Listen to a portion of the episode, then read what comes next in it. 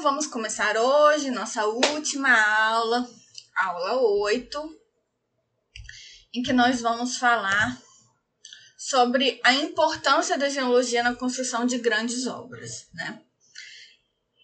E aí, vamos iniciar fazendo uma pequena introdução de todos os aspectos que são relevantes quando a gente está fazendo de uma forma geral qualquer obra mas alguns né, pontos vão ser muito mais relevantes para certas obras do que para outras. E outros pontos, obviamente, não são nada relevantes dependendo do tipo de obra. Então, os três principais pontos, assim, demais, demais, os mais principais de todos, do mundo inteiro, sempre é o quê? A gente está muito preocupado com a devolvabilidade do meu solo ou da minha rocha, com a resistência do meu solo ou da minha rocha, com a percolação que possa vir a existir dentro do meu solo, dentro da minha rocha. Então, esses três aspectos são uma coisa assim, quase unânime, 99,99999% das vezes, isso é algo relevante para gente. Mas existem outros pontos que também são importantes, mas que vão ser é, não vão ser tão importantes dependendo do tipo de obra e vão ser muito relevantes dependendo também do tipo de obra. E quais são esses outros pontos, né? É o relevo, né, a topografia do, do ambiente que você está construindo, a exploração de jazidas, caso seja necessário para a obra, né? Então, essa exploração de jazidas pode ser em dois sentidos. Tanto porque é, no caso de Minas, né, a minha obra, entre aspas, é a exploração. E tanto quanto, por exemplo, alguns tipos de obras que eu estou fazendo, por exemplo, estradas, barragem, principalmente quando a gente está falando de barragem de terra, é, eu vou precisar de uma quantidade de solo muito grande, ou de rocha muito grande. E eu tenho que tirar essa rocha de algum lugar e também eu tenho que retirar essa rocha ou solo de algum lugar, algum lugar que, vamos dizer assim, não seja tão longe, né? Porque eu não vou trazer um solo maravilhoso lá da puta que pariu para construir, tipo, aqui do meu lado. Então, o que que acontece?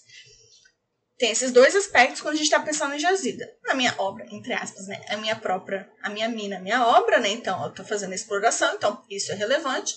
Ou eu preciso de material para construir. E eu preciso de retirar esse material de algum lugar, no caso, solo ou rocha. Então eu tenho que pensar nisso, porque às vezes o que, que acontece? Eu vou mudar totalmente o projeto, porque perto não tem a argila exatamente do jeito que eu queria. Então vai ter que ser outro projeto, porque é aquela que eu precisava, que eu estava pensando, não tem. Então isso é muito importante. A Bruna aqui está perguntando se eu estou gravando, porque ela está com muito problema de internet. E sim, sim, está gravando. Acabei de conferir, está gravando. Então, outra coisa muito importante é que para muitos tipos de obra é imprescindível, imprescindível, imprescindível que haja um monitoramento de, dos aspectos geológicos do mesmo. Né? E aí a gente vai explicar mais para frente, né, quais são os tipos de monitoramento do ponto de vista geológico, geotécnico, né? Falo geológico, geotécnico, geológico. E também os aspectos ambientais é, ligados, né? Como nossos coleguinhas que estavam falando sobre o meio ambiente bem disseram, não existe obra que não cause nenhum impacto, né? Isso é impossível. Então a gente está sempre tentando minimizar os impactos e muito obviamente, né, quase todo mundo, né, está tentando evitar acidentes, né, principalmente acidentes que possam vir a causar, é, vamos dizer assim, desastres ambientais. Então a gente vai falar um pouco disso, de tudo isso mais para frente, em todos os, os tipos de obras que a gente vai estudando.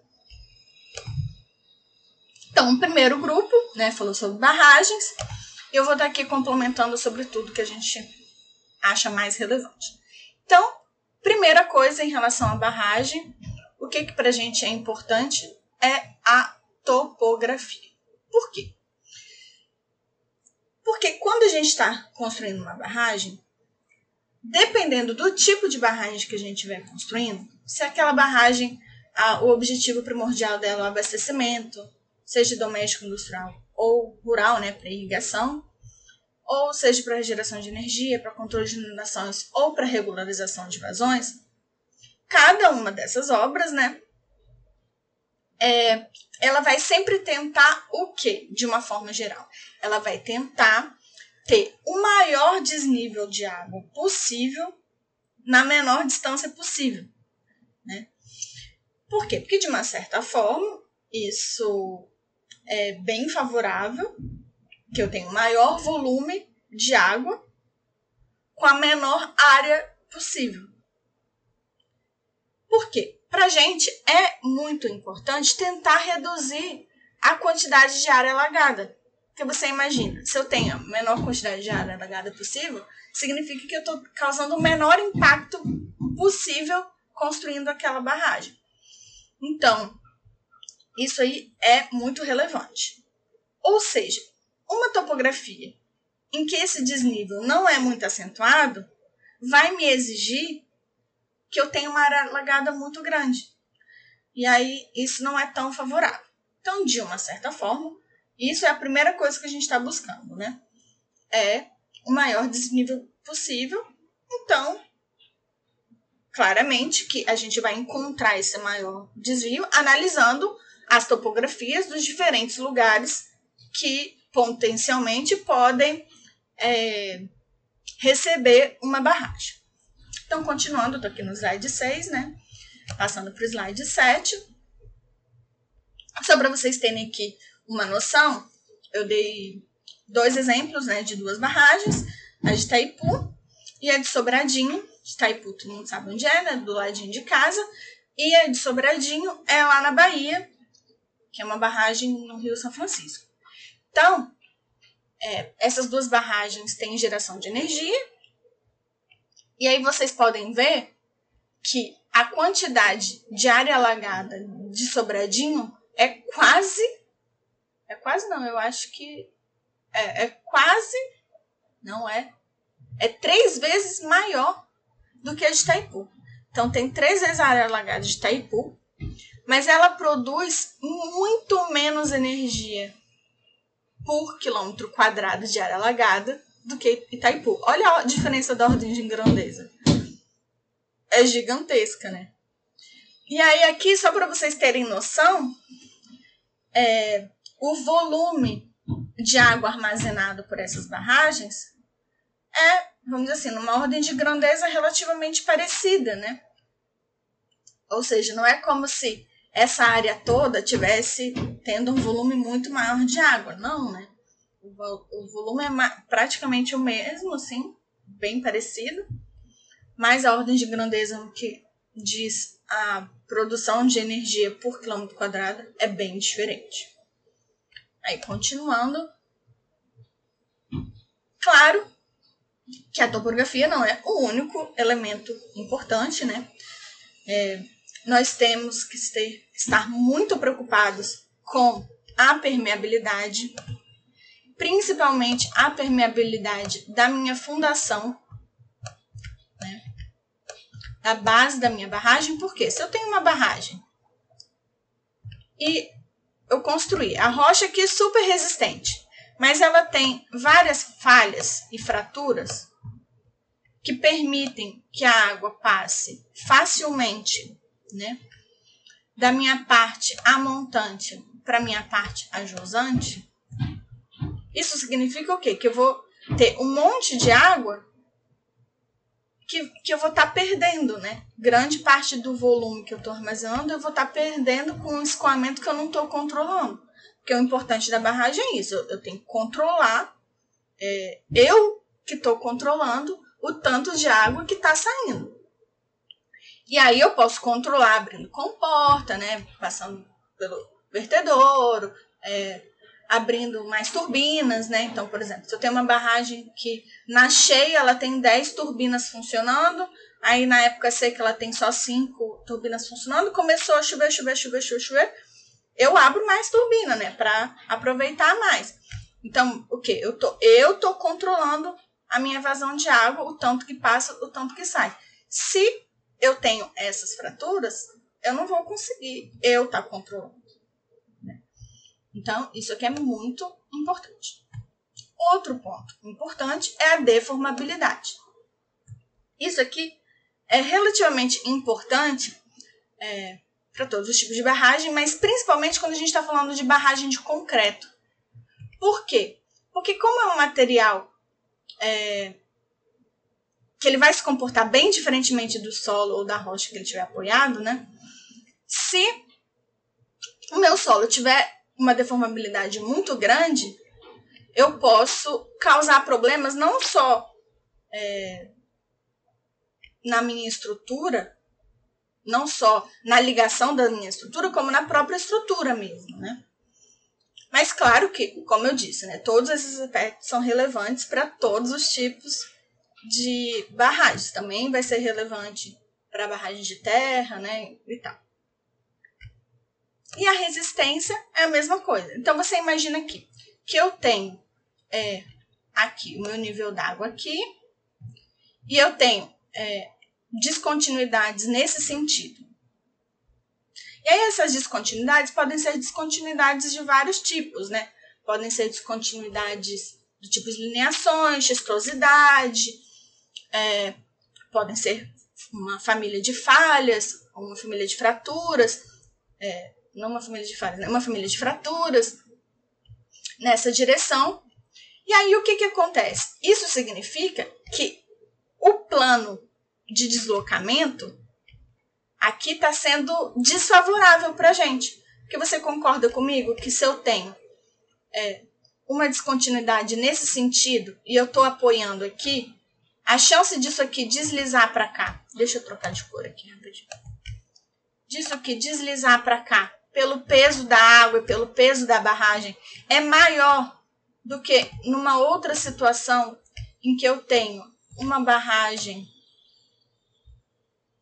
em que o plano é nesse sentido. Nesse sentido, não é tão favorável ao deslocamento, porque tudo isso aqui está, né? A força da água para cá está empurrando a minha estrutura, no caso aqui, para direita, né? Então ele está punhando para a direita, enquanto que aqui a barragem, o plano da falha, ela teria tendência a escorregar para esquerda. Perfeito? Então, isso aqui é muito relevante. Outra coisa muito importante é quando a gente está falando de monitoramento. Então, aqui, só para quem não sabe, eu ainda estou no slide 8. E aí, o monitoramento em barragens, eu vou ter o um monitoramento de três aspectos são relevantes do ponto de vista é, geológico geotécnico, né? O monitoramento de deslocamentos, o monitoramento de, é, de pressão de água e o monitoramento de vazão de água. Então, o que, que acontece? É, eu vou ter muitos lugares da minha barragem pinos e marcos para eu medir o deslocamento. Ou seja, para eu saber se essa barragem está se movimentando ou se ela está paradinha, né, ou relativamente paradinha. Ela sempre está se movimentando, mas tipo bem pouquinho. Ou se ela está se movimentando. Por quê? Eu sei que, ah, se é, a minha barragem está se deslocando numa taxa de velocidade muito maior do que aquela que eu espero, significa que tem alguma coisa de errado acontecendo. Então eu tenho que estar tá fazendo esse monitoramento. Outra coisa importantíssima, importantíssima, importantíssima, importantíssima para barragem é o que? É a gente estar tá monitorando a pressão de água. Então, eu vou ter piezômetros instalados na minha barragem e também na fundação da minha barragem, né, no solo, para eu medir a pressão de água aqui. Por quê? Eu sei que essa barragem vai ter um fluxo de água no interior dela. Por exemplo, se ela for uma barragem de terra, é, mais ou menos com uma forma assim. E a minha barragem foi projetada para ter um fluxo de água dessa forma, ok, sem nenhum problema. Mas aí, de repente, eu olho aqui e nesse ponto aqui, a minha água tá aqui, olha. Tipo assim, mas como assim? Não era para minha pressão de água estar tá assim. E isso é gravíssimo, é muito preocupante. Isso significa que muito provavelmente tem algum problema na minha barragem. Então eu tenho que estar tá monitorando isso. E a mesma coisa em relação ao hidrômetro, que é instalado em vários pontos da minha, da minha barragem, para eu estar tá medindo a minha vazão de água. Então eu sei que eu vou ter uma vazão tal de água.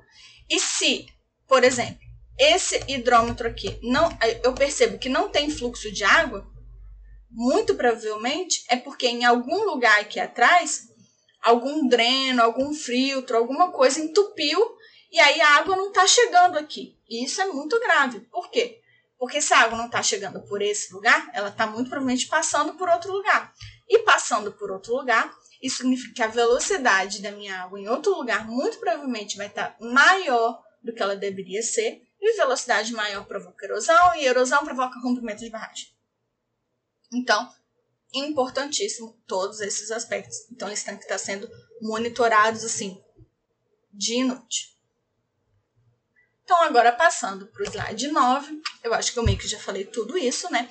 Mas eu vou só reforçar, né? Que existem alguns pontos que são realmente importantes, que é o fato do que a direção da xistosidade ou a direção das lineações ou a direção das descontinuidades, que podem estar favorecendo ou não a percolação ou a resistência é, ou escorregamento, no caso, né? Aqui tá meio errado. Não é, não é que tá errado, né? Mas assim, que é, é, ele pode estar favorecendo a percolação ou o escorregamento, o deslizamento, a ruptura por cisalhamento da minha barragem. E aí, o contrário, se estiver em outra direção, vai estar desfavorecendo a percolação e favorecendo a resistência, né? Para que nada de ruim aconteça. Outra coisa também muito importante é o que? Isso aqui, de certa forma, é um pouco ligado com a topografia lá é o fato de que quando eu estou fazendo é, um estudo para implantação de uma barragem, vamos supor que eu achei um lugar que tem um desnível muito legal, assim, que eu vou conseguir fazer a minha barragem sem com poucos problemas, é, tipo com área alagada relativamente reduzida, porque o desnível é massa e tal. E aí, só que é, eu vejo que no lugar o só, o, a, as rochas são um pouco deformáveis e tudo. E aí uma pessoa vai lá e olha, não, mas olha aqui, aqui nesse trechinho aqui tem uma rocha, tem um dique, tem um cio que incrustou aqui, e aí nesse ponto aqui tem um trecho com rocha é, ígnea. Ou seja, eu já estava talvez até desistindo de fazer minha barragem naquele lugar, porque o solo, de uma forma geral, sei lá, era um solo é, era, um, era, um, conjunto de rochas sedimentares que tinham porosidade muito alta, o que não é tão bom né, para a implantação de uma barragem. Mas aí alguém foi lá e encontrou um, um trechão bem bonitinho com rocha ígnica. Ou seja, eu tenho que prestar muita atenção em relação a isso, porque pode existir a presença de rochas mais resistentes, né? E aí a presença de rochas mais resistentes é boa porque ela favorece a implantação da barragem naquele lugar específico.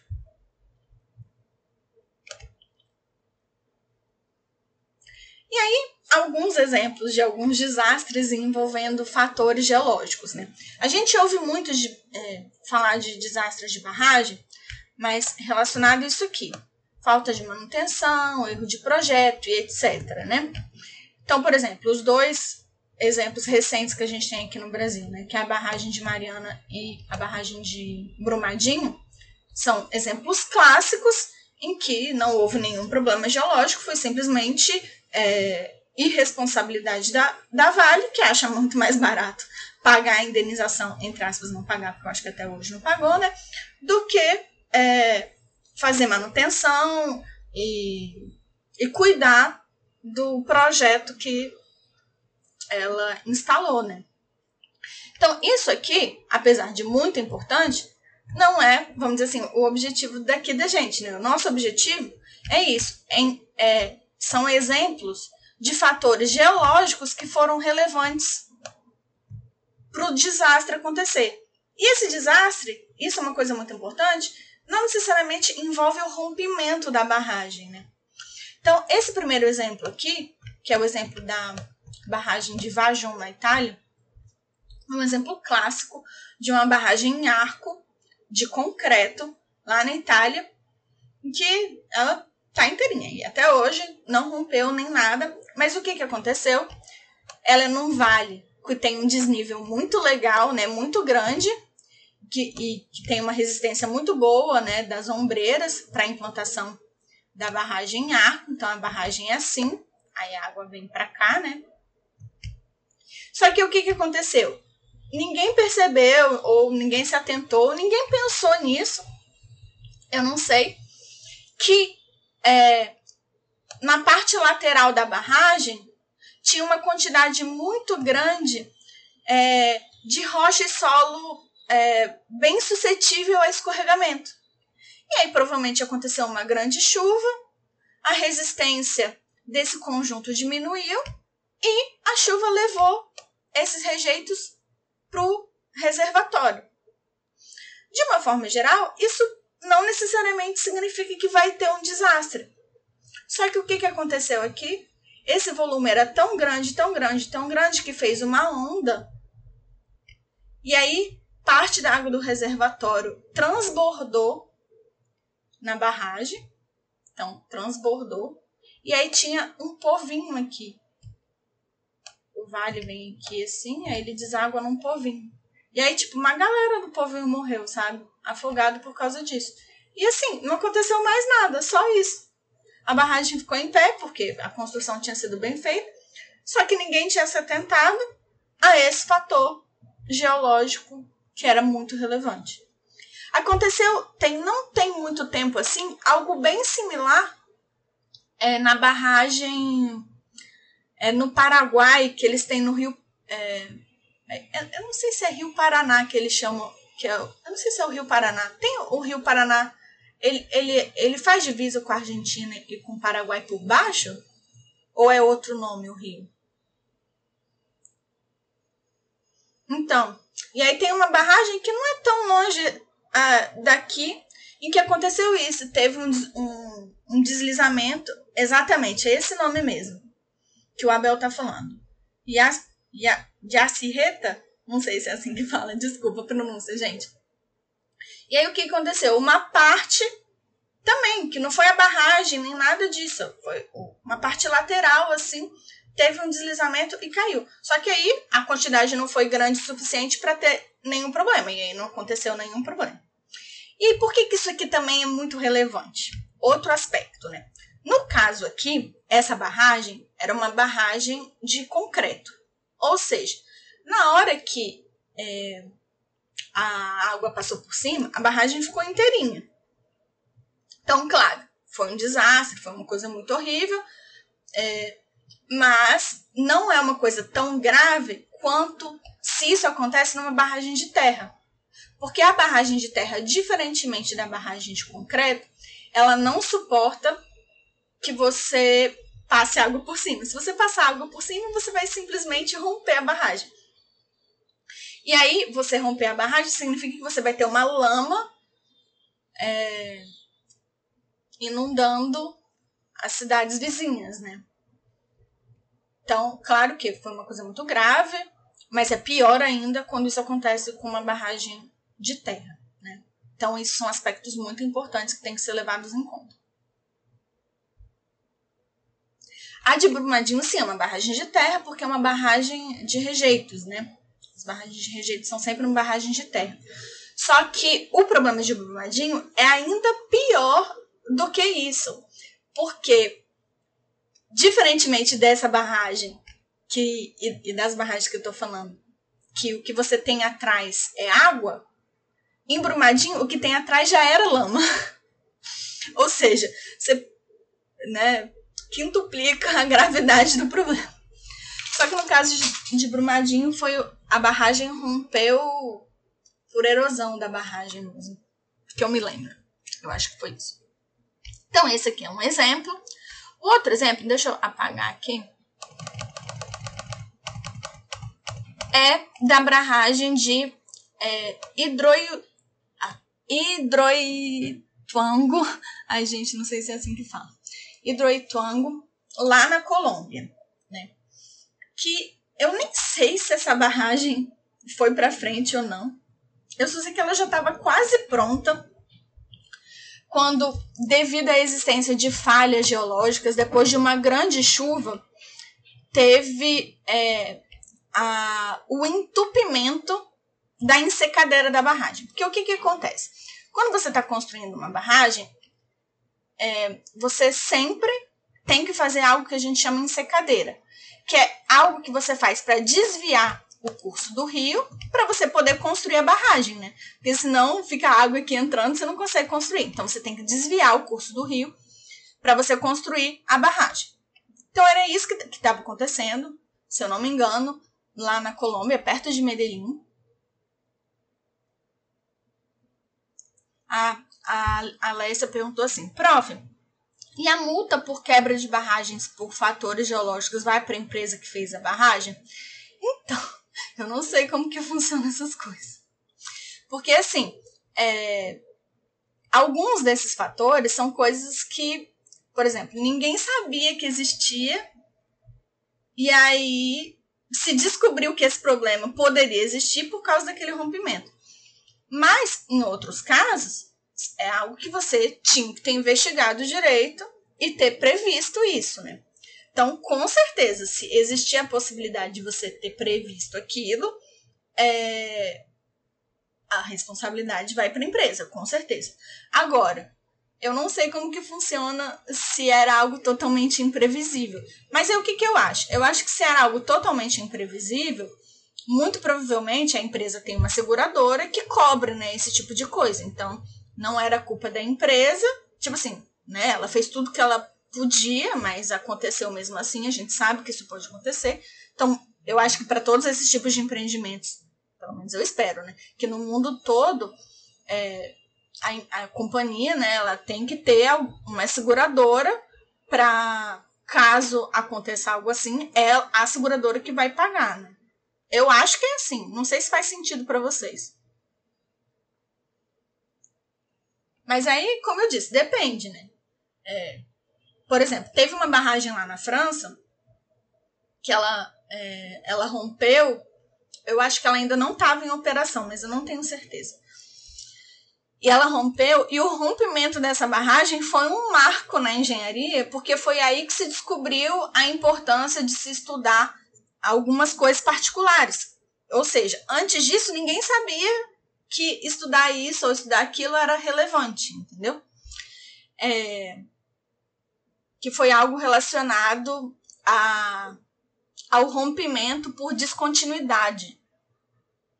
Então, eu não sei como que funcionava na legislação da época, mas se eles tinham uma seguradora, muito provavelmente deve ter sido a seguradora que pagou as coisas. Mas eu não sei, entendeu? Eu realmente não sei. Não sei de direito, gente. Eu só sei de engenharia. Mentira, mal isso. Então, é errando que se aprende entre aspas, né? Porque eu acho que muitas coisas, assim, é, é foda, né? É difícil. É difícil julgar quem fez o projeto, mas é assim. Então, continuando, assim, hidro, hidroituango, né? Eu ainda não tinha terminado. Então, o que que acontece? Aí eu tava falando da ensecadeira, que você precisa disso para desviar o curso do rio para poder construir a barragem. Aí o que que acontece? Lá nessa barragem, a ensecadeira foi como? Eles fizeram túneis, ou um túnel, não lembro se era mais de um túnel, mas vamos supor, eles fizeram um túnel na rocha para desviar o curso do rio. E, e aí depois, quando a obra fosse alagar, eles iam fechar o, o túnel. Só que o que, que acontece? aquela região é uma região cheia de falhas.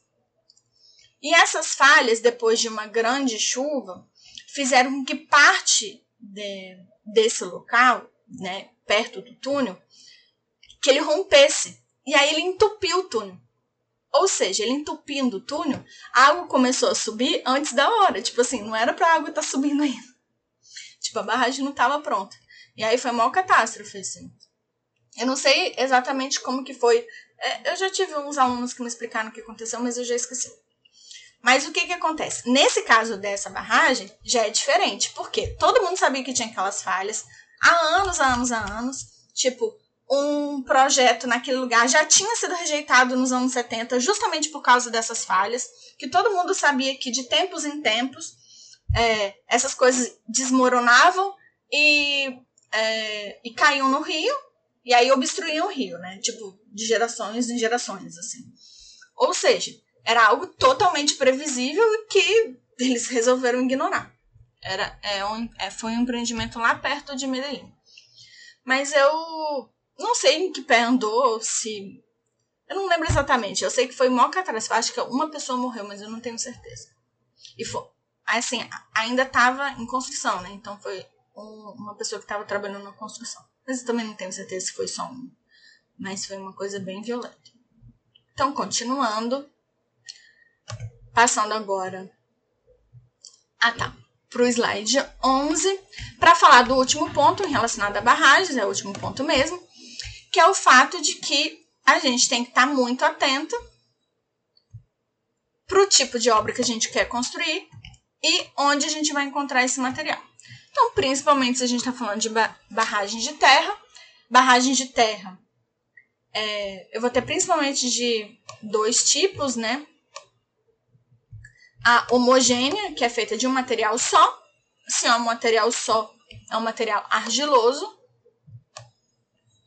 ou a zoneada.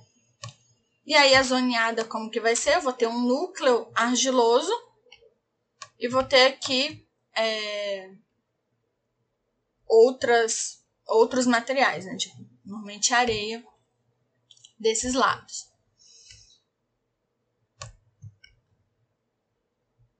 E aí o que que acontece? Quando eu tenho é, um núcleo argiloso,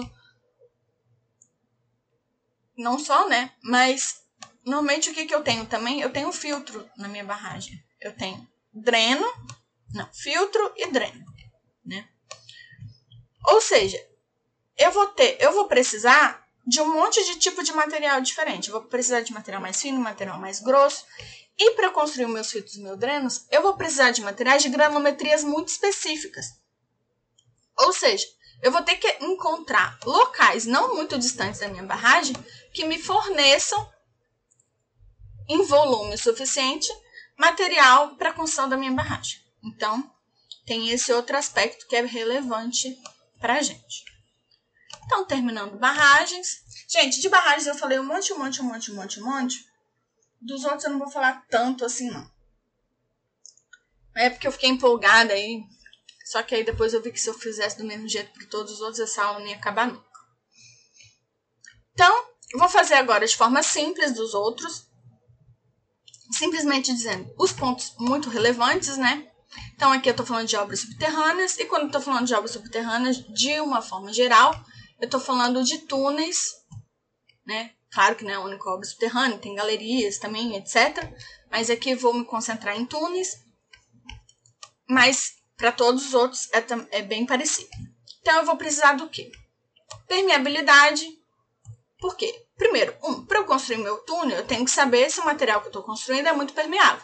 Por quê? Porque se for muito permeável, do mesmo jeito que lá em barragens eu tenho que fazer uma ensecadeira para construir uma barragem, aqui no meu túnel também vou ter que tomar providência para poder construir o meu túnel. E isso vai ser o quê? O rebaixamento do meu lençol freático, né? Aí eu vou ter que saber que tipo de rebaixamento que eu vou fazer e tal. Então, isso é muito relevante. Outra coisa que é muito relevante é porque se a permeabilidade for muito grande, não só para construção, mas depois para eu poder operacionar esse túnel, eu vou ter que, é, por exemplo, fazer uma impermeabilização. Né? Então, isso aqui é muito importante, tá impermeabilizado para não ter nenhum problema. E claro, eu tenho que conhecer a resistência da minha rocha, né? Por quê? Por duas coisas. Quando eu estou construindo um túnel, eu tenho que saber se esse meu túnel é autoportante ou não. Né? Ou seja, se eu vou poder simplesmente cavar um túnel e deixar ele daquele jeito, eu não sei, não lembro exatamente quem foi que fez de túneis, não sei se foi a Diese e o Abel, foram vocês que fizeram de túneis? Mas eu não tenho certeza. Mas eu sei que a pessoa que estava falando sobre túneis falou assim, que ah, que ela conheceu um túnel, aí eu não lembro se ela falou que era em Israel ou se era no Rio de Janeiro, eu não lembro. Ou se era em qualquer outro lugar. Que ela falou assim, ah, que um túnel era lindo, que era a rocha direto.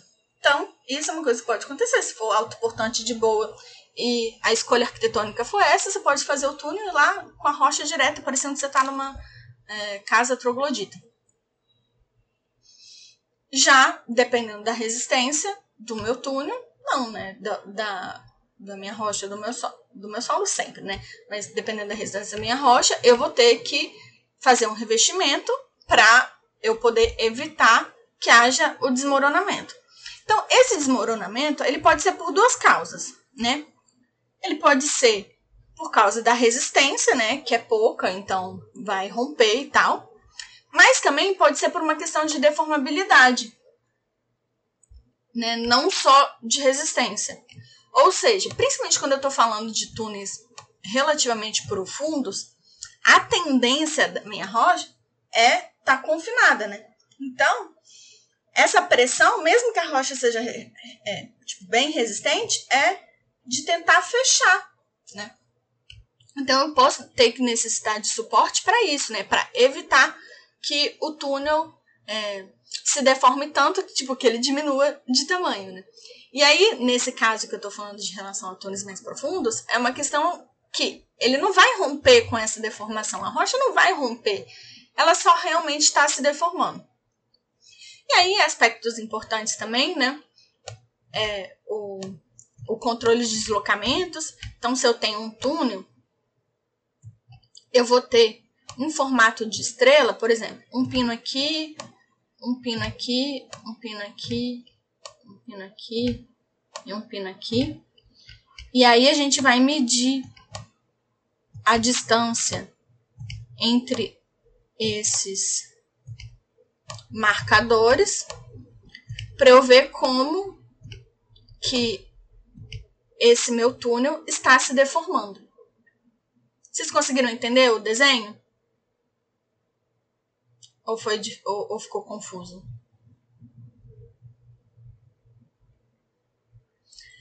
E, claro, é, outro ponto importante é a pressão de água, e eu não coloquei aqui, mas também é importante a presença de hidrômetros, dependendo do local para a gente medir e controlar a vazão e a existência de água, da pressão de água, porque a gente sabe que quanto maior a pressão de água no lugar, menor a resistência, né?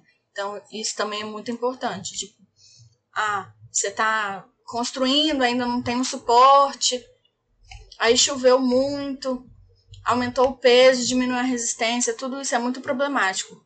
Teve um metrô lá em São Paulo que teve um problema que caiu, né? Teve um desabamento. Não lembro se foi na linha 4. E, e eu lembro que um dos problemas que o pessoal tava falando era isso, que eu não lembro se, se eles não estavam prestando atenção. No, eu acho que tinha sistema de monitoramento de deslocamento, mas aí eu não lembro se eles não estavam prestando muita atenção ou se tinha dado falha no sistema de monitoramento. Mas eu sei que, tipo, é, era um desastre pelo menos em questão de mortes, com certeza dava para ter sido evitado em relação a isso. É... Aí, outros aspectos bem importantes, né, quando a gente está construindo túneis, é principalmente se a gente tem é, um substrato com várias camadas.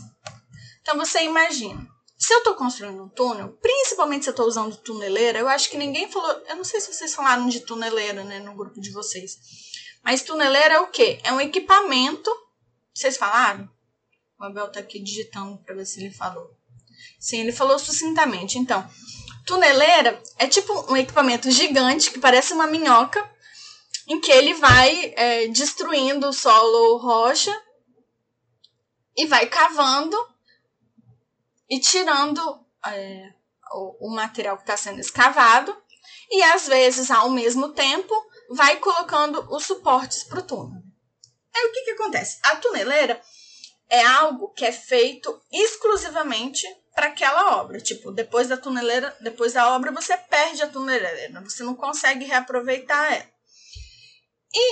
Algumas coisas são muito importantes para minimizar o custo da tuneleira, que é o fato do quê? Que sempre que eu puder, eu tenho que priorizar é, escavar o meu túnel numa única camada. Porque se eu tiver várias camadas diferentes, eu tenho várias pressões diferentes, em diferentes posições do meu túnel, o que, vamos dizer assim, inviabilizaria o uso de tuneleira, né? Ou dificultaria muito. Então, para isso, é importante, por exemplo, se eu tenho camadas horizontais, né? Eu tentar construir numa única camada, né? Que aí eu vou estar tá aproveitando por exemplo, assim, se eu quero usar tuneleiras, para mim é mais vantajoso e construindo dentro de uma única camada.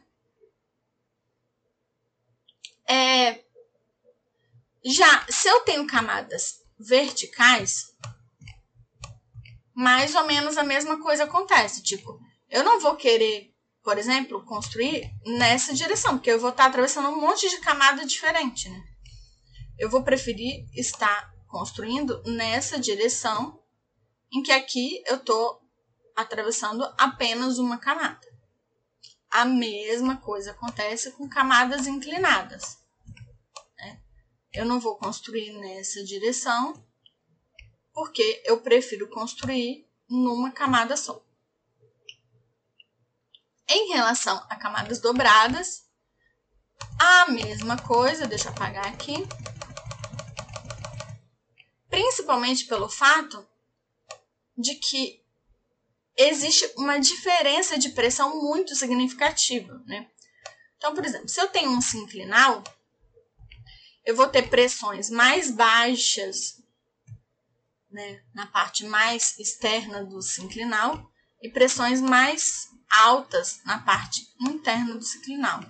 Enquanto se eu tenho um anticlinal, eu vou ter pressões mais altas na parte é, externa e mais baixas na parte interna. Bom, eu acho que é isso, gente. Deixa eu só conferir aqui. Que tô achando esse sistema. Alguém aí pode confirmar pra mim se é isso mesmo? Ou se eu tô ficando maluco? É... Não é isso mesmo. É isso mesmo. E por que que é assim? Porque é, quando eu estou fazendo uma dobra, significa que eu estou, vamos dizer assim, fazendo uma pressão muito grande aqui? Então, essa pressão muito grande aqui vai fazer com que a, a minha pressão na parte exterior seja maior? Outra coisa é que a gente está falando de múltiplas camadas. Vou apagar isso aqui rapidinho. Quando a gente está falando de múltiplas camadas, é apenas uma constatação. É o fato de que, se essas minhas camadas não forem grandes o suficiente para eu poder construir um túnel numa camada só, significa que eu sou, vamos dizer assim, obrigatoriamente eu vou ter que atravessar mais de uma camada. Isso aqui é muito complicado. E aí eu vou ter muito provavelmente sessões irregulares, né? Então isso aqui acontece também não apenas quando as sessões são finas, né? Se eu tenho um sistema de fraturamento né, na minha rocha que é, que é mais fino, isso também pode acontecer, né? Porque, por exemplo, o lugar onde eu estou construindo pode ser fraturado. Mas, se, a, se eu conseguir não necessariamente passar por uma fratura, para mim é mais ideal, né? Enquanto se eu tenho um sistema com muitas, muitas, muitas fraturas, isso vai ser bem mais complicado, né? Então, dificilmente eu vou conseguir construir o meu túnel num meio, vamos dizer assim, é, relativamente homogêneo.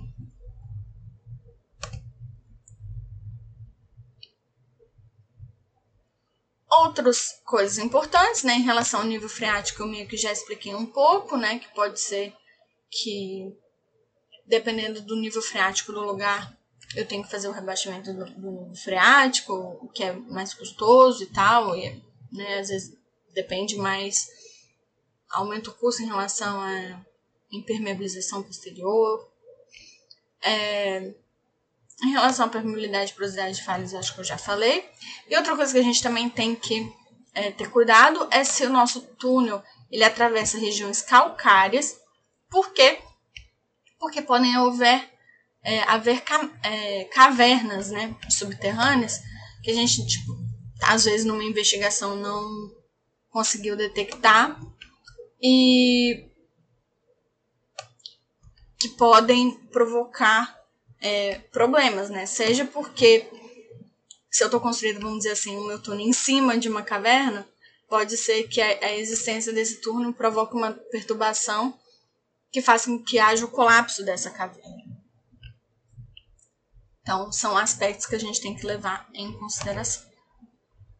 Já em obras lineares, como os nossos coleguinhas bem disseram, existem vários tipos de obras lineares distintas, né? Aqui são as principais delas não são as únicas, né? As rodovias, ferrovias, dutos, canais, teleféricos e linhas de transmissão. É, em relação a rodovias e ferrovias, é tudo muito parecido, então eu vou falar junto. Aí, dutos, canais, teleféricos e linhas de transmissão. Então, uma coisa muito importante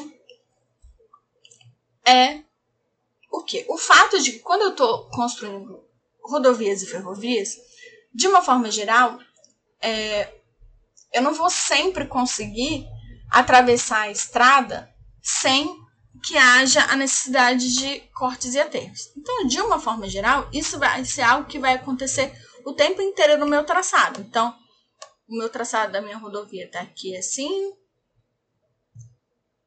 Mas nesse trecho aqui e nesse trecho aqui, por exemplo, eu vou ter que fazer ou um corte ou um aterro, ou um corte e aterro ao mesmo tempo.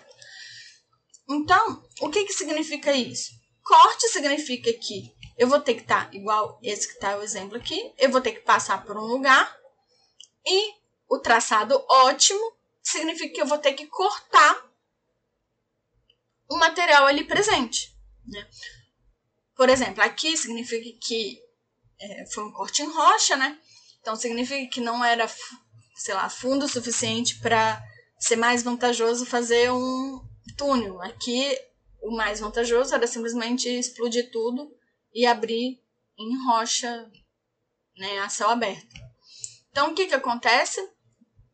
É, quando eu estou fazendo corte em rocha, eu tenho a vantagem de que o meu corte pode ser praticamente vertical. Vocês conseguem ver aqui que é um corte praticamente vertical? Não sei se dá para vocês perceberem isso. Isso não vai acontecer se eu estou fazendo corte em é, locais com solo, né? O meu solo nunca vai ser resistente o suficiente para isso. E aí, é, se eu estou cortando um local que tem descontinuidades, então a gente tem que entender, deixa eu apagar aqui, a gente tem que entender que, por exemplo, tô aqui, a minha estrada vai ser aqui, eu vou precisar fazer um corte aqui. Então, vamos supor que eu tenho é, camadas é, inclinadas, de diferentes inclinações. Então, significa aqui que, muito provavelmente, quando eu cortar isso aqui, deixa eu ver se eu consigo apagar aqui. É. Quando eu for apagar isso aqui, significa que eu estou executando o meu corte. Vocês podem ver que o peso dessas camadas aqui, ela favorece o escorregamento dessas minhas camadas nessa, na direção dessas descontinuidades. Favorece o deslocamento assim. O que não vai acontecer, por exemplo, ou vai acontecer menos, se em vez dessas camadas quase, tipo, inclinadas assim, se as minhas camadas forem, por exemplo, sei lá, horizontais. As minhas camadas horizontais, isso não vai acontecer. Não vou ter algo que desfavorece esses cortes. E aí, outros aspectos relevantes são quais? Vocês lembram que eu falei com vocês que eu ia falar todos eles?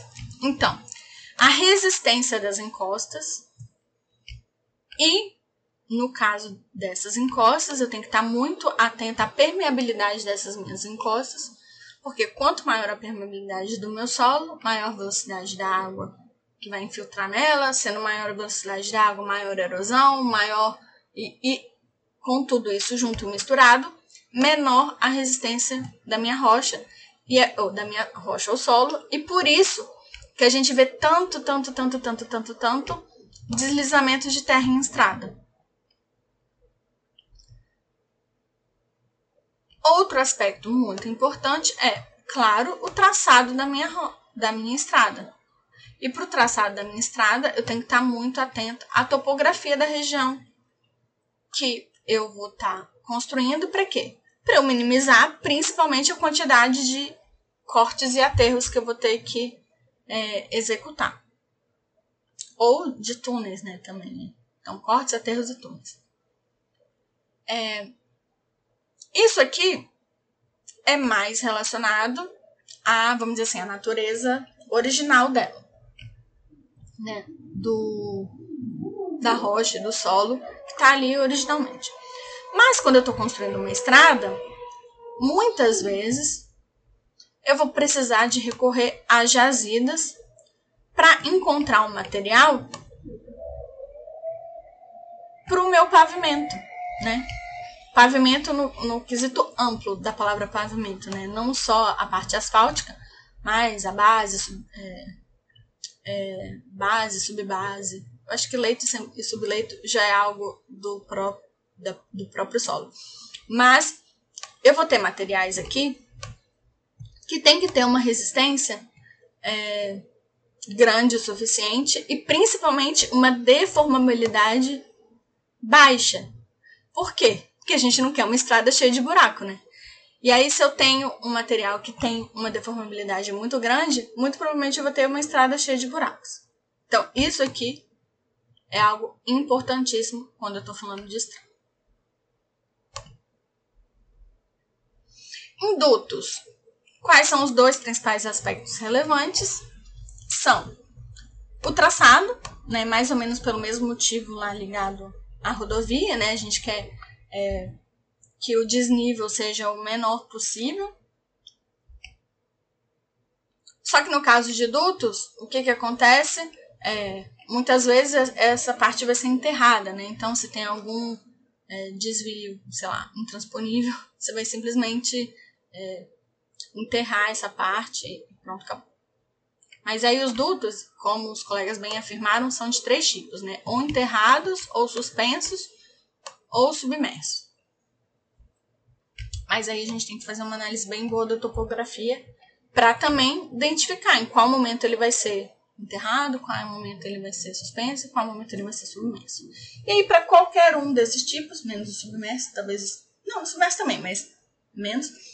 É, o aspecto mais relevante é em relação à deformabilidade, mais ou menos pelo mesmo motivo lá das rodovias, mas aqui é um pouco mais grave, que o fato de que se em alguns pontos a deformabilidade for acima do que a gente previu, a gente não só é, é a gente não vai ter só um problema de que a gente estragou o, o túnel como a gente, o duto como a gente estragou a, a estrada, né? A estrada é menos grave.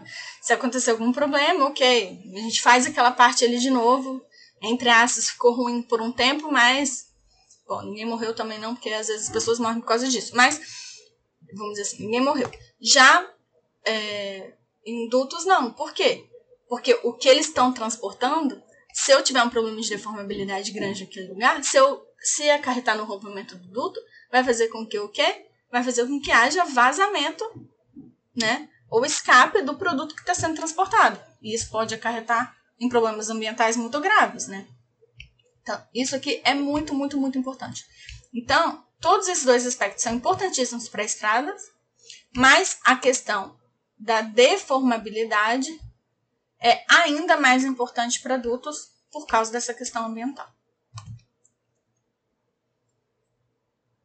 É, já em canais, o aspecto mais relevante é a resistência, principalmente da estabilidade dos taludes do canal, né? Então, o canal tá aqui, então a estabilidade do, dos taludes do canal. A resistência do meu solo ou da minha rocha vai determinar o formato, né? Então, mesma coisa lá que eu estava falando de rodovias, se eu tiver rocha, eu posso fazer um canal com uma seção quadrática, né? Para solos isso nunca vai acontecer. Se eu estiver fazendo para rochas, eu posso fazer um canal com seção quadrática, dependendo do tipo de rocha, nem vou precisar fazer impermeabilização. Para solos, eu sempre vou precisar fazer impermeabilização. Ups, gente, que susto, não estava preparado psicologicamente para esse barulho. É... E outro aspecto muito, muito, muito importante é a erosão né, das paredes do fundo do canal. Então, dependendo do tipo de material, ou se, você, se a gente decidir que o material é é, não vai ser recoberto ou, ou, como que ele vai ser recoberto, a gente tem que estar muito atento para essa questão de erosão por dois motivos. Número um, porque se tiver erosão das paredes do canal, eu posso estar comprometendo a estabilidade do meu talude.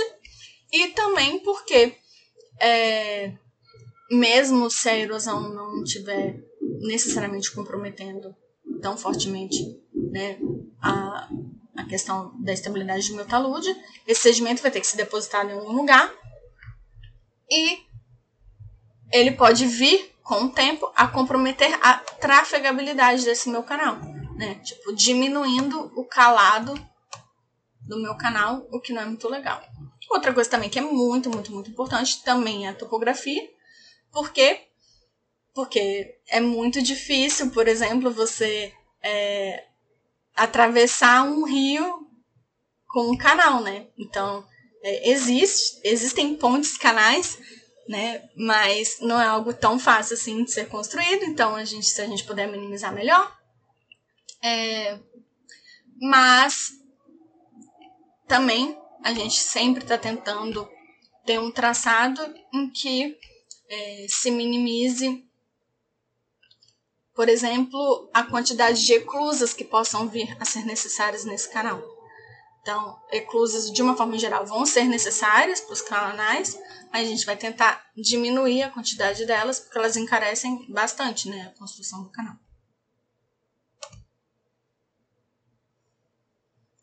Em teleféricos, o aspecto mais relevante é a resistência né, devido à estabilidade dos taludes. Então você imagina, eu tenho aqui a minha montanha que eu quero percorrer com o meu teleférico. Então eu coloquei um, um pilar aqui, um pilar aqui, um pilar aqui. Então, esse meu ponto aqui tem que ser muito estável, né? Porque ele vai estar suportando esse tráfego é, acima dele. E, ou seja, a resistência ao cisalhamento desses pontos em que é, os pilares né, do, do meu teleférico está sendo construído tem que ser levados muito em consideração. Algo relativamente muito parecido é em relação às linhas de transmissão, né, bem similar, em que as linhas de transmissão também a gente tenta é, também dar uma olhada na topografia para ver onde que é melhor passar. Em teleférico não tanto, apesar de também, mas não tanto. Mas a gente também tem que fazer uma análise do traçado aqui. Só que aqui, de uma forma geral, eu estou querendo atravessar um lugar montanhoso. Enquanto aqui pode ser que seja inevitável, mas de uma forma geral, é, principalmente para as grandes linhas de transmissão, a gente vai sempre tentar passar ela com o maior, menor desvio possível, desnível possível, e só as branchas, vamos dizer assim, irem para os lugares que são necessários. Já obras costeiras, como as meninas falaram muito bem, Os principais aspectos é a resistência, né? Seja do solo, seja da rocha. Em relação à estabilidade né, dos taludes, né, das falésias, ou simplesmente um talude de solo mesmo. Principalmente porque o principal aspecto aqui que vai estar tá comandando tudo isso é o quanto essa rocha erode ou não. Então, em locais em que há grande erosão, as obras de contenção vão ter que ser muito diferentes, a parte de prevenção de risco também vão ser muito diferentes. Por exemplo, se você está num lugar em que é a rocha calcária, meu filho, morreu, né? Dia mais cedo, mais tarde aquilo vai desabar. A questão não é se vai desabar, é quando vai desabar. Então, você pode por exemplo, tem certos lugares, sei lá, que tem igrejas históricas construídas em lugares que tem risco de desabamento, em que eles simplesmente têm que pegar e deslocar a igreja inteira para outro lugar, né? Porque eles sabem que cedo ou tarde aquilo vai entrar em colapso. Então, esses são os dois principais fatores. Outro aspecto que o pessoal não comentou em relação a obras costeiras. Mas por quê? Porque realmente não é chamado de obras costeiras, né? Mas eu, eu incluí aqui que é a parte de portos, né? Então, o que, que acontece? Os três principais fatores são a resistência do, e a deformabilidade da rocha ou do solo em que esse porto vai ser construído e principalmente a posição geográfica, né? Então, a posição geográfica que favoreça um calado melhor, ou dependendo do tipo do porto, né, que favoreça é, ele ser um lugar, vamos dizer assim, mais protegido, né? Então, isso acontece muito dos portos serem construídos é, dentro de baías, né? Que eles vão estar mais protegidos de outros aspectos do que num lugar em que é mar totalmente aberto. Então, vocês podem prestar bastante atenção em relação a isso existe uma quantidade grande de portos que preferem ser construído dentro de uma ba baía. Por quê? Porque a posição é relevante, é importante. Já é, mineração a céu aberto, os principais aspectos, né? Primeiro, é a jazida, né? Em si, né? que você vai estar explorando, então é um aspecto, vamos dizer assim, bem anterior, né? A resistência da rocha, que ela vai ser importante para duas coisas. Para a gente definir um maquinário de extração e para a gente definir é, qual que vai ser o corte daquele talude. Que as minas são construídas, vamos supor, aquela mina que é construída em espiral aqui, é céu aberto. Esse talude aqui, ele ele depende bastante da resistência da rocha. Então, se é uma rocha muito resistente, eu posso ter um talude muito inclinado. E se é uma rocha pouco resistente, vai ter um talude bem menos inclinado. E a relação de permeabilidade do, do material é muito importante, principalmente quando eu estou falando do, de risco de contaminação. Então eu tenho que analisar bem como que é aquela disposição de porosidade, de fraturas, tem fraturas, falhas, qualquer tipo de continuidade, porque de uma forma geral, é, nas minas sempre vai ter água, né? Então a gente quer evitar que a percolação dessa água leve material contaminante de um lugar para outro. Já na mina subterrânea, além da resistência, da permeabilidade, também por causa de contaminação e de jazidas, existe a questão da deformabilidade. Dessa vez, muito parecido com a problemática lá que acontece com túneis, lembra? Porque se eu estou escavando um túnel para eu fazer a exploração da minha mina, é importante que esse meu material que ele não se deforme ao ponto desse lugar e ser reduzindo, né?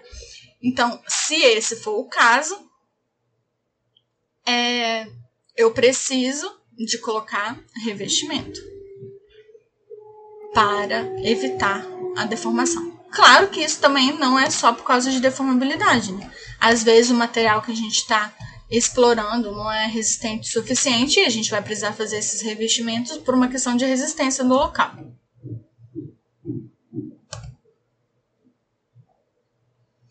É... Aqui também outro ponto muito importante em relação ao monitoramento, né?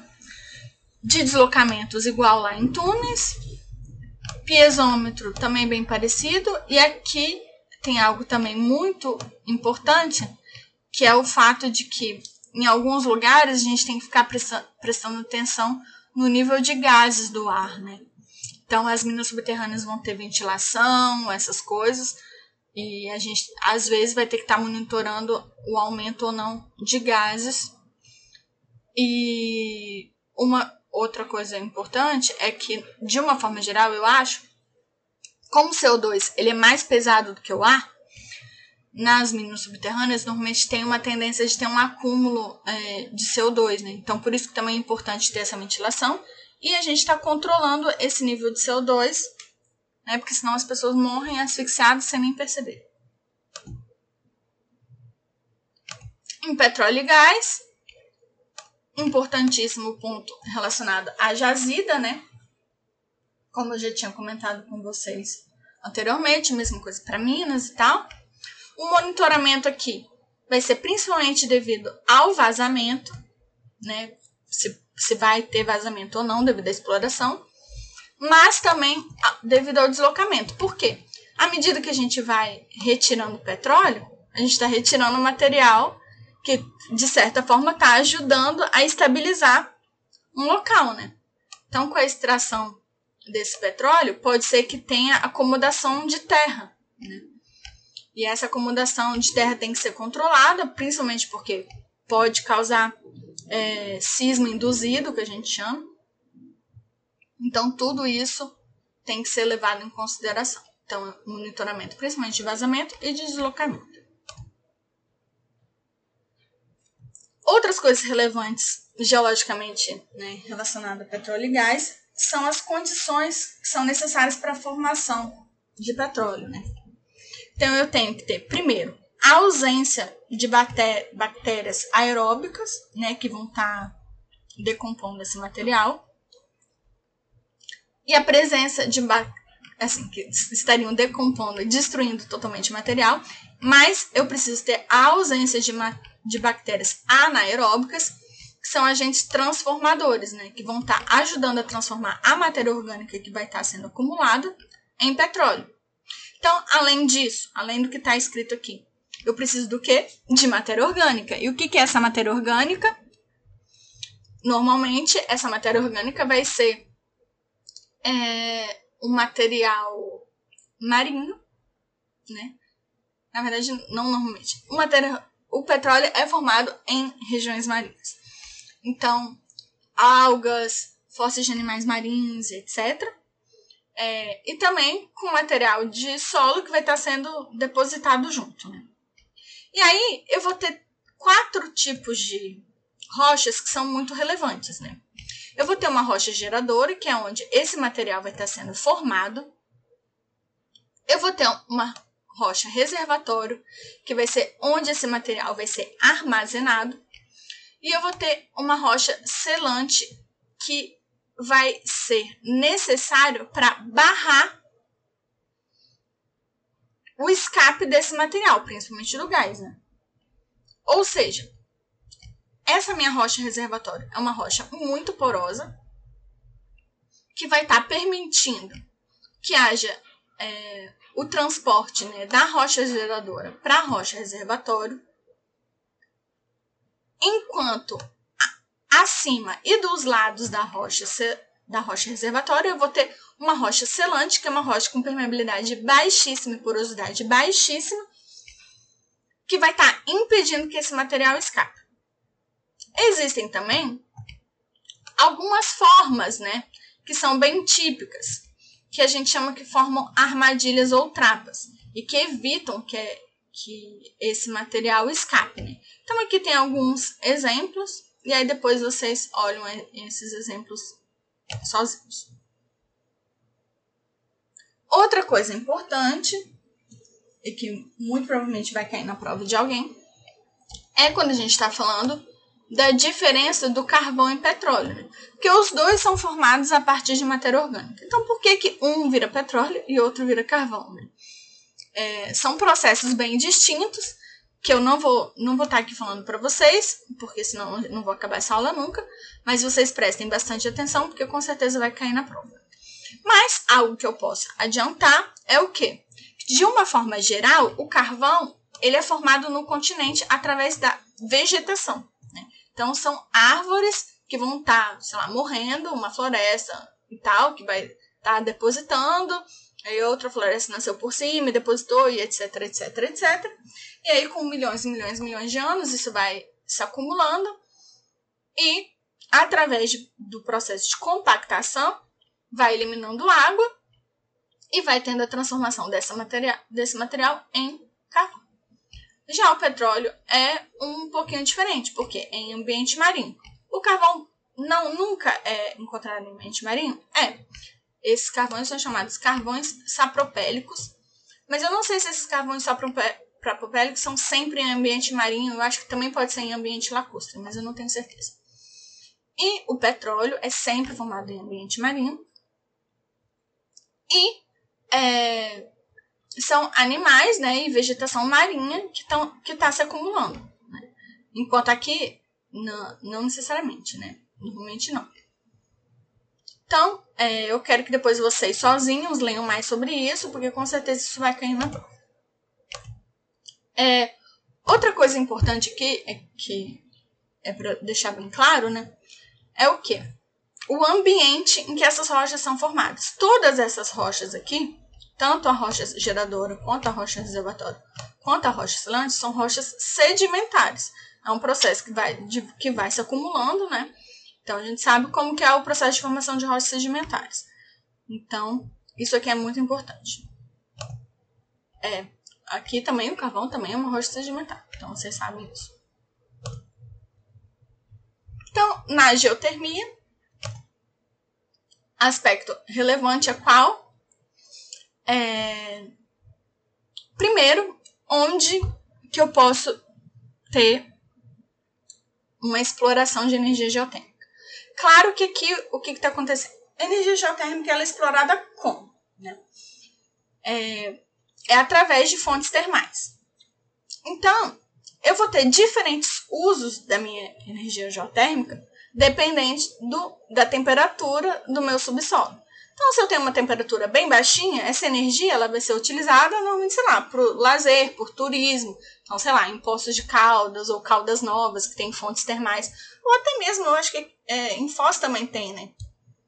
É, fontes termais, mas eu não tenho certeza. E aí, à medida que é, essa temperatura do subsolo vai aumentando, eu vou poder tendo utilizações distintas, né? Eu posso estar utilizando essa energia, às vezes, para aquecer uma casa, né, para regular a temperatura de um ambiente e etc. Existem várias utilizações, vocês vão ver lá no material dos amiguinhos isso com mais detalhe. Mas aqui eu quero me concentrar em duas coisas que são as mais importantes, que é o quê? Os lugares em que eu realmente posso ter aproveitamento dessa energia para a produção de energia elétrica. Então, eu vou ter alguns lugares no mundo em que esse lugar é, existe um potencial muito grande. E aí aqui eu vou ter principalmente dois lugares, mas não são só dois lugares, que a primeira região a gente chama de Anel de Fogo, que é essa região aqui, que circunda é, praticamente o Oceano Pacífico inteiro. E outra região muito importante é lá na Islândia, que também tem uma presença de fontes termais importantíssimas. Mas não só, aqui a gente também pode estar vendo, tá vendo? No no oeste africano, nessa região do, do Oriente Médio, também tem um potencial relevante. E aí, além disso, qual o fator que é muito importante, né? O fator importante é qual? É eu ter a presença perto da superfície de rochas magmáticas. Então, além de eu estar perto de uma zona né? Como essas que eu expliquei, o Anel de Fogo, lá na Islândia, né? Normalmente zonas de é, subducção, de encontro de placas e tal. E aí, o que, que eu vou ter? Eu, é uma região que normalmente eu vou ter vulcanismo perto ou não muito longe, em que eu tenho seus e diques que chegam bem perto da superfície, que vão minimizar a distância que eu tenho que perfurar para encontrar essa rocha altamente quente. E aí o que, que eu vou fazer? Eu vou fazer circular água. E essa circulação de água, tem todo um projeto lá, vocês depois vão ver exatamente como que os amiguinhos escrevem, em que a gente vai estar tá, é, movimentando água, turbinas através dessa água quente, desse movimento de água quente. Então a água, ela, ela a gente injeta a água fria que vai ser esquentada e, esse, e essa movimentação ela é, gera turbinas, gera energia através de turbinas. Mas não somente, né? Existem várias formas diferentes, vocês vão ler lá, mas esses são os principais aspectos geológicos relevantes. Então, assim, a gente tem Sil e Dick em um monte de lugar, né? Mas em locais próximos a essas regiões vulcânicas, normalmente o calor do magma vai fazer com que chegue calor bem quentinho, bem perto da superfície, de uma forma segura, né? Então, estocagem subterrânea. É, eu, eu gostaria que vocês tivessem prestado, é, prestassem muita atenção, porque alguns desses temas os seus amiguinhos não falaram aqui, né? Porque não tinham grupos o suficiente. Mas nos semestres anteriores, como as classes eram maiores, teve grupo suficiente. Então, vocês olhem lá o material dos colegas, porque vai cair de todos esses seminários, não só os que vocês apresentaram. E aí, para a gente é, realizar estocagem subterrânea, o que, que eu preciso? Eu preciso de ter uma rocha impermeável novamente para lá no petróleo evitar o vazamento, né? Então uma rocha, essa rocha aqui a gente chama rocha selante ou rocha de cobertura. Né? Cobertura. Bom, não vou escrever aqui não, né?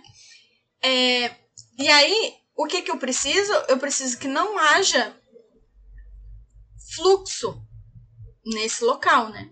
Porque se existir fluxo nesse local, significa que esse material não vai ficar aqui.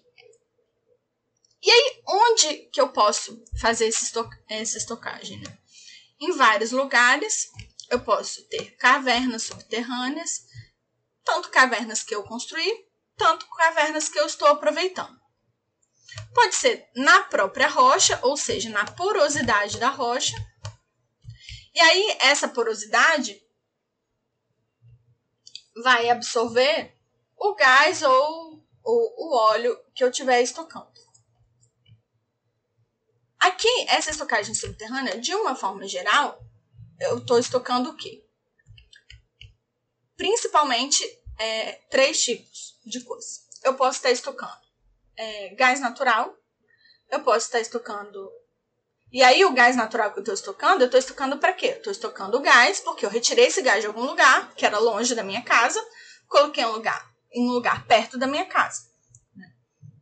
Para eu depois poder utilizar ele. Outra coisa que eu posso tocar são rejeitos nucleares.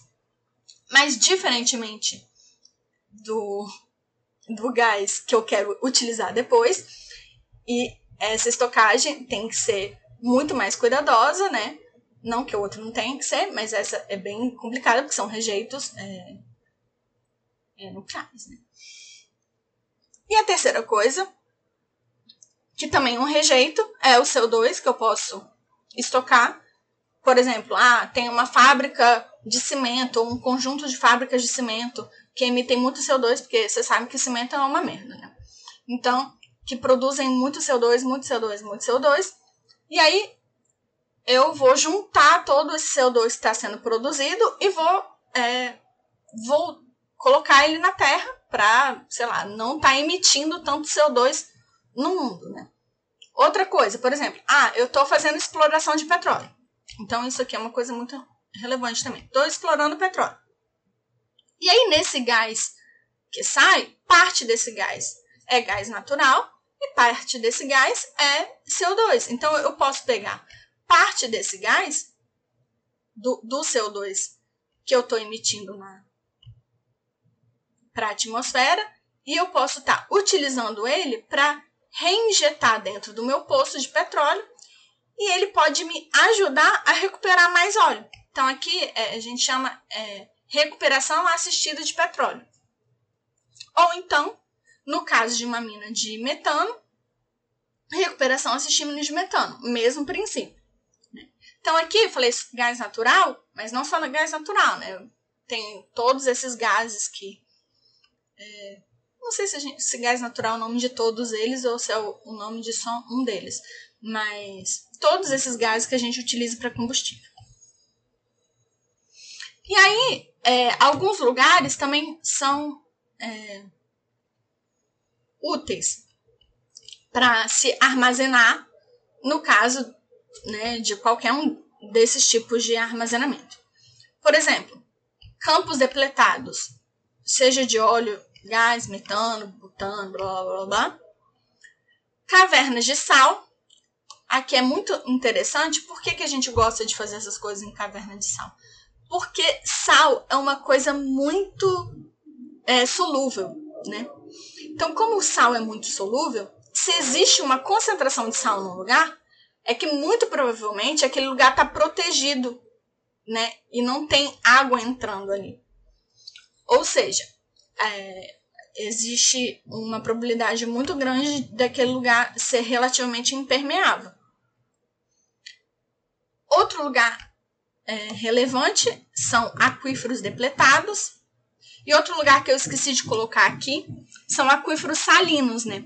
Ou seja, se eu, é, se eu tenho um aquífero não potável, que é com água salgada, eu também posso é, injetar principalmente quando eu estou falando de CO2, né? que é um gás que tipo, não vai causar nenhum problema para aquela água né? e para aquele ambiente.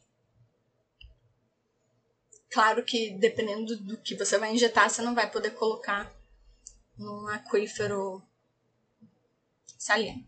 Mas, é, e aquíferos depletados, por quê? Você fez extração de água, você tirou água, água, água, água, água, água para abastecimento e você esgotou o aquífero. Que não é muito legal, mas pode acontecer. E aí, nesse campo, como já está vazio, você pode armazenar. Qual o problema disso?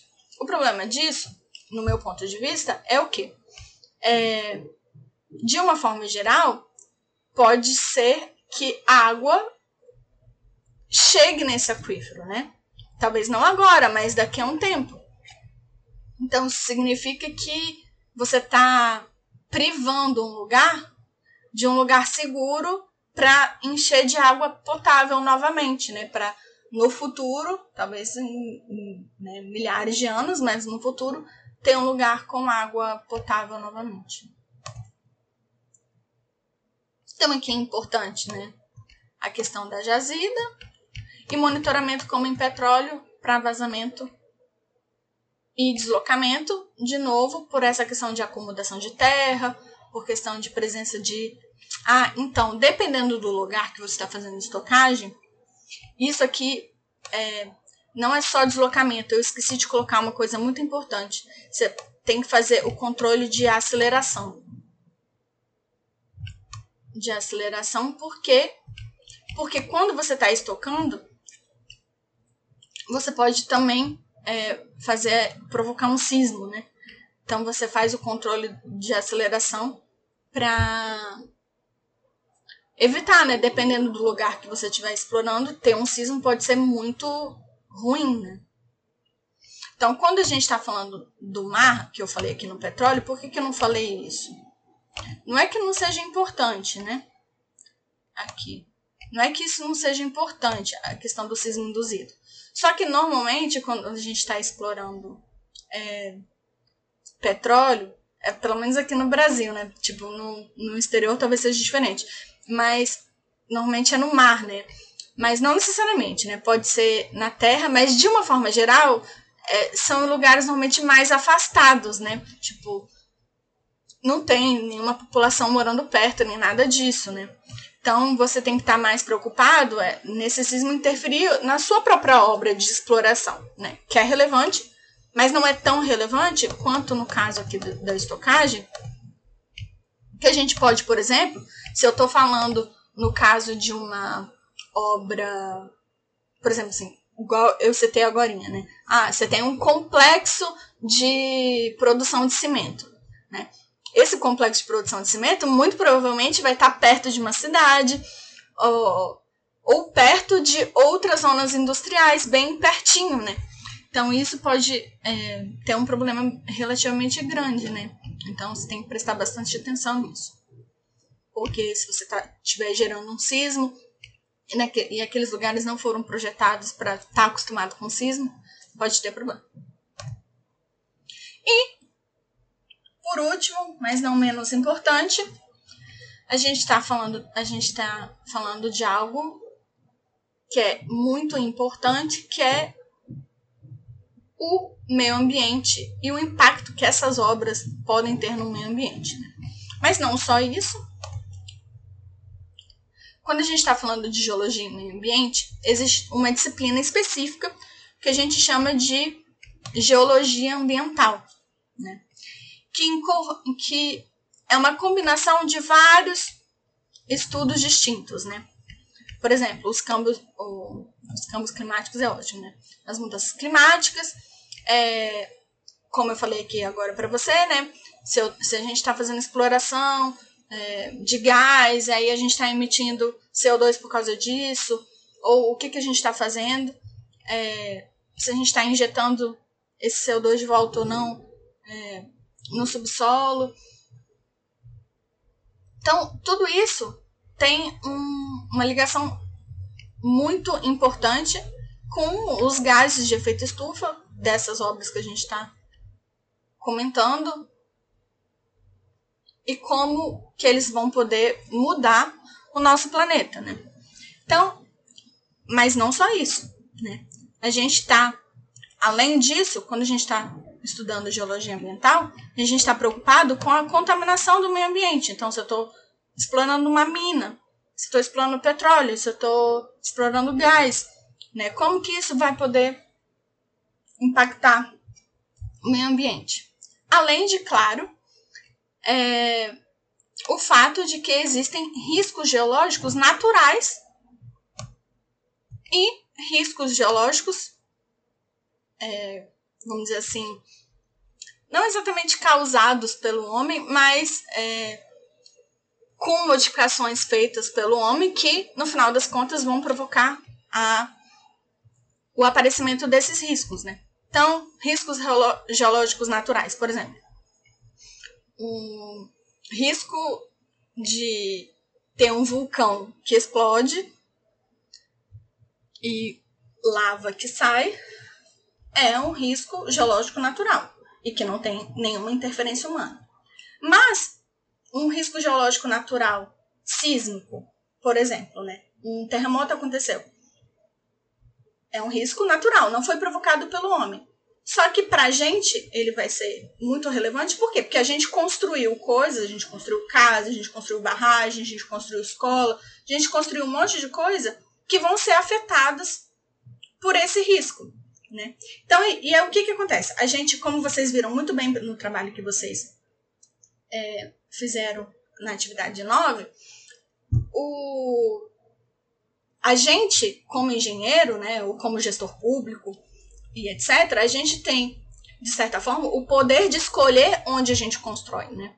Então, a gente vai construir num lugar que a gente sabe que o risco é maior, a gente vai tentar com que isso não aconteça, né? Só que, obviamente, existem lugares que as pessoas já moram lá, seja por ignorância, seja porque o poder público foi ineficiente em encontrar uma solução outra para eles morarem, em que, tipo, aquelas habitações já existem, né? Seja casa, escola, o que for. E aí a gente tem que tentar minimizar, né, os impactos que eventos geológicos podem acontecer. Então, os dois principais eventos geológicos, vamos dizer assim, puramente geológicos, são os sismos e os vulcões. Né? Então, vulcão, de uma forma geral, Não, tem gente que constrói perto de vulcão, né? Mas acontece. É, mas é menos do que gente que mora em área sísmica. Então, a gente vai tentar controlar isso, controlar esses riscos, minimizar esses riscos, no sentido de que a gente vai tentar minimizar o impacto que esses eventos podem causar na sociedade. Né? Então, como eu disse, os dois principais é, riscos de ocorrência natural puramente geológicos são os sismos e o vulcanismo. Mas existem outros riscos, como o deslizamento de encostas, né? Que existe uma disciplina chamada geotecnia ambiental, que é bem ligada à geologia ambiental, né? Que cuida disso. E aí esse risco é devido que muitas vezes é porque choveu, né? Então choveu, diminuiu-se a resistência dos encostas, provocando seu deslizamento. Então, novamente, esse é um risco natural, mas que pode ser provocado também, né, por questões antrópicas, seja porque eu retirei a cobertura vegetal de um lugar, seja porque eu retirei parte de um terreno que estava me servindo de suporte para aquela encosta e etc. Então, aqui esse risco aqui é natural, mas ele não é só natural, ele pode ser também provocado pelo homem. Assim como a questão de inundação. Né? A inundação acontece por um evento natural que aconteceu, mas não somente. Né? Às vezes, claro que tem que ter chovido, mas às vezes é, o homem alterou o curso, de, o curso da água, é, fez alterações morfológicas numa cidade, numa região que favorecem a inundação. Então, esses dois aqui são riscos, vamos dizer assim, puramente é, geológicos, mas esses aqui não, não necessariamente, né? Eles podem acontecer também por interferência humana. Já os antrópicos, que também são ligados ao meio ambiente e ligada à geologia e geotecnia, é principalmente ligada à contaminação devido à exploração de mina, petróleo e todos esses eventos assim. E aí o que, que acontece? Quando a gente faz uma análise de risco, o que, que eu estou analisando? Eu estou analisando duas coisas. O meu risco ele é composto de duas coisas. Ele é composto da minha ameaça, que é tipo o meu terremoto. Ah, ele é 3 na escala Richter, então ele é 7 na escala Richter. Então, essa é a minha ameaça. Isso aqui, vamos dizer assim, eu não posso controlar, né? Tipo, não tanto ou eu posso controlar muito pouco. Principalmente quando são eventos naturais, né? Eu não consigo controlar. Mas eu posso controlar a vulnerabilidade. Que é o quê? É o quanto as minhas estruturas vão sofrer com aquele risco. Ou seja, eu vou estar, tá, vamos dizer assim, projetando é, a organização da minha cidade, ou eu vou estar tá projetando a minha obra em si, para ser mais resistente a essa ameaça. Então, o meu risco é a combinação da vulnerabilidade da minha estrutura com a ameaça. Então, quanto mais vulnerável a minha estrutura for, mais ela vai sofrer por uma mesma ameaça. E, obviamente, o risco vai ser maior quanto maior for a ameaça. Então, isso aqui é algo importantíssimo quando a gente está tratando de gestão de risco. Isso aqui é para todos os tipos de risco. Então, se eu estou falando do vulcanismo, se eu estou falando de um sismo, se eu estou falando de inundação, se eu estou falando é, do deslizamento de encosta, se eu estou falando é, de um risco de contaminação, tudo isso é a soma desses dois. A soma da minha vulnerabilidade com a minha ameaça ou as minhas ameaças. E aí o que, que acontece? Quando eu tenho uma análise do risco, eu posso construir um mapa de risco daquele risco específico. Para eu dizer, por exemplo, é, na minha cidade, onde eu posso construir, onde eu não posso construir, onde eu posso construir o quê. Né? Então, é algo que, é, por exemplo, em países que têm é, problema com sismo, eles têm um mapa de risco sísmico muito grande. Em lugares ou regiões que tem problema de inundação, você tem um mapa de risco de inundação. Então, por exemplo, quando eu fiz meu doutorado, é, eu morava numa cidade que tinha risco de inundação muito grande. Então, existia um mapa de risco de inundação. Então, todas as zonas com risco de inundação estavam marcadas naquele mapa. E se você morasse em algum lugar que tivesse risco de inundação, você tinha que declarar lá na prefeitura onde que você iria morar caso é, a sua casa inundasse. Então, por exemplo, ah, eu moro numa zona de inundação, mas a Alessia, ela não mora numa zona de inundação. E a Alessia fala, não, Gisele, tudo bem, se tiver uma inundação, você pode vir morar provisoriamente na minha casa. Aí eu vou lá na prefeitura e falo, olha, se tiver uma inundação, eu vou morar provisoriamente com a Alessia. Então, é, esse é o tipo de coisa que existe para a gente é, conseguir, vamos dizer assim, de certa forma, contabilizar o risco e aqui, no caso que eu estou falando, esse mapa é mais o que eu acabei de citar, é mais relacionado à ameaça, né? Mas, obviamente, é, dependendo do lugar, você vai ter um, uma questão que junta com a vulnerabilidade. Por quê? Porque essa cidade que eu morei lá durante o doutorado não tinha tanto problema em relação à vulnerabilidade, né? Não existia uma região em que as construções eram particularmente mais vulneráveis do que outra. Mas se eu estou falando de um lugar em que existe uma diferença de vulnerabilidade muito grande, esse meu mapa pode estar sendo construído também dessa forma, né? Para tentar incluir a vulnerabilidade em que é, eu vou estar dizendo, olha, se acontecer um tremor, essa zona aqui toda vai para o Cafundel de Judas. Não porque necessariamente ali é mais forte, mas porque as construções que estão ali são mais vulneráveis. Então, às vezes é uma junção dos dois, às vezes é um mapa só de um, às vezes é um mapa só de outro, né? Então, é mais ou menos isso. E é isso, gente. Acabou. Alguma dúvida?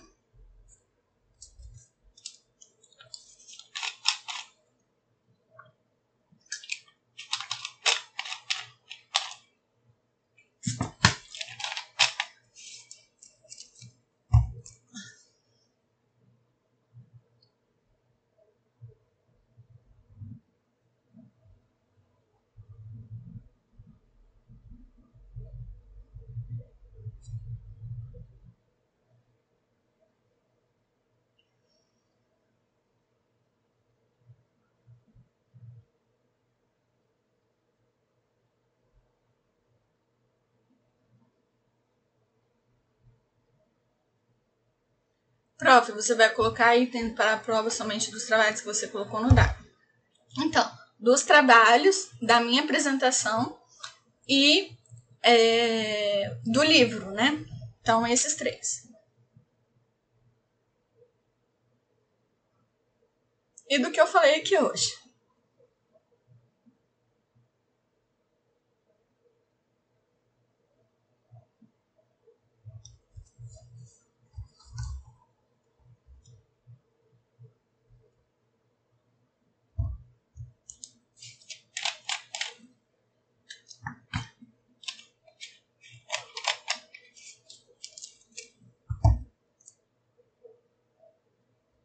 Isso, do use.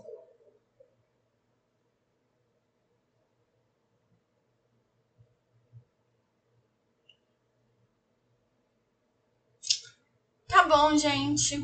Então eu vou finalizando aqui. Bom estudo para vocês. Para quem está esquecendo a prova, começa sexta-feira. Vou estar tá disponibilizando no Moodle a partir de meio-dia. Então, é isso. Tchau, vocês estão dispensados.